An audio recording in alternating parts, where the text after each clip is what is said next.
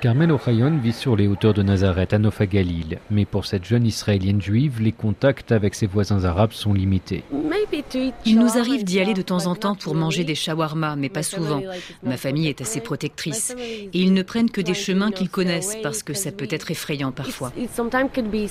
Pourtant, à Nazareth, ville exclusivement arabe, nombreux sont ceux qui, comme Ouida Abouhana, jugent que les deux localités ont des liens forts.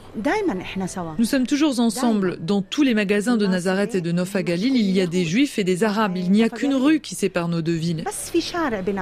Nazareth, ville touristique, n'attirait pas que ses voisins. Les visiteurs venaient de l'étranger, mais aussi de tout le pays, souligne Samir Irbaria. La guerre a toutefois changé la donne, regrette ce commerçant de Nazareth.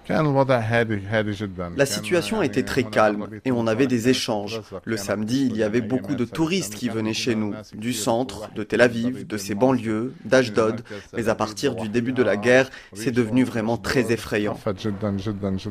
Et l'avenir reste porteur d'inquiétude. La fin des combats signifiera-t-elle la paix et permettra-t-elle de penser les plaies? Carmelo Rayon n'en est pas convaincu. D'abord, je le souhaite bien sûr, mais je ne pense pas que ce soit réaliste. Nous avons besoin de le vouloir plus, mais je ne sais pas si c'est encore quelque chose de possible de la part des deux côtés. Il s'est passé tellement de choses et il y a beaucoup de haine. Iran, quadragénaire natif de Nofa Galil, se veut lui plus optimiste. Les craintes du moment sont temporaires, juge-t-il, et il veut croire que sa région peut servir de modèle au pays. Tout le monde se respecte. Vous n'avez pas à aimer les gens, mais personne ne va partir. Ni nous, les juifs israéliens ni les Arabes. Alors pourquoi nous battre? Je pense que la Galilée, et spécialement Nazareth, est un bon modèle de paix. Le rêve de paix est partagé dans toutes les communautés, témoigne Karine, une jeune arabe israélienne. J'aimerais bien avoir des échanges avec les juifs, plus d'échanges en fait.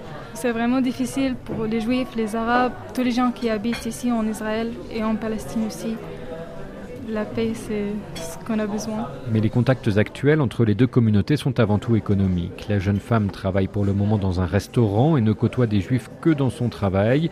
Et elle, qui veut reprendre des études, ne voit pas quelle pourrait être sa place dans la société israélienne. La jeune femme envisage sa vie à l'étranger. Quant à l'avenir de son pays, je sais pas. C'est trop difficile de savoir en fait. Nicolas Benita, Guillaume Deltaï, Nazareth, RFI.